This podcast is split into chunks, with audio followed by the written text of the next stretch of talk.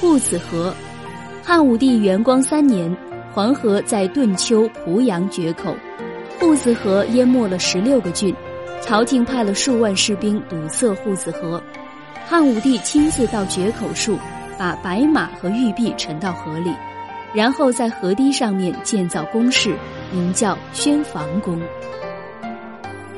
前唐朝，早晚各来一次。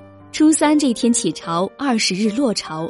每月的十八日潮水最大，八月十八日为全年最大。有后朝歌说：“五味味味深，寅卯卯辰辰，四四四五五，朔望一般轮。”盘溪在凤翔府宝鸡县。吕望曾在这里垂钓，钓到一条鱼，腹中有一块玉石，上面写着“周受命，吕氏左”。现在西边石头上还隐隐可见有两个溪痕。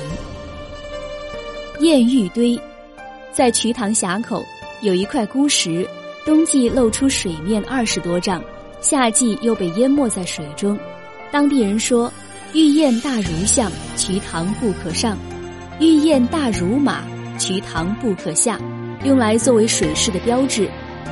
庚子鱼护送父亲的棺木回巴东，到瞿塘时水势汹涌，庚子鱼悲哀的嚎哭，瞿塘峡的水忽然退去，船安然经过。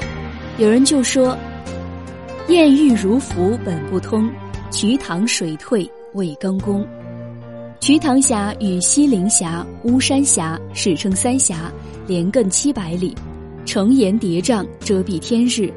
要不是正午及半夜，就看不到日月。《水经注》中说是杜宇开凿的。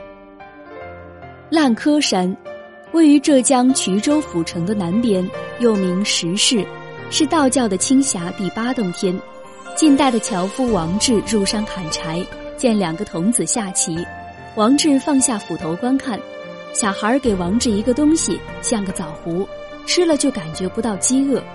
一局下完后，小孩告诉王志说：“你的斧柄都烂了。”王志回到家里，发现世间已经过了一百年了。江郎山在江山，传说有江氏兄弟三个人登上这座山的山顶，变成了石头，所以得名。山顶有湖。湖里有碧绿的莲花和金色的鲫鱼。金华山，在金华的府城北边，金星和戊女星争放光华，因而得名，又叫长山，周长三百六十余里。山中最有名的是金华洞，道书说是道教的第三十六洞天。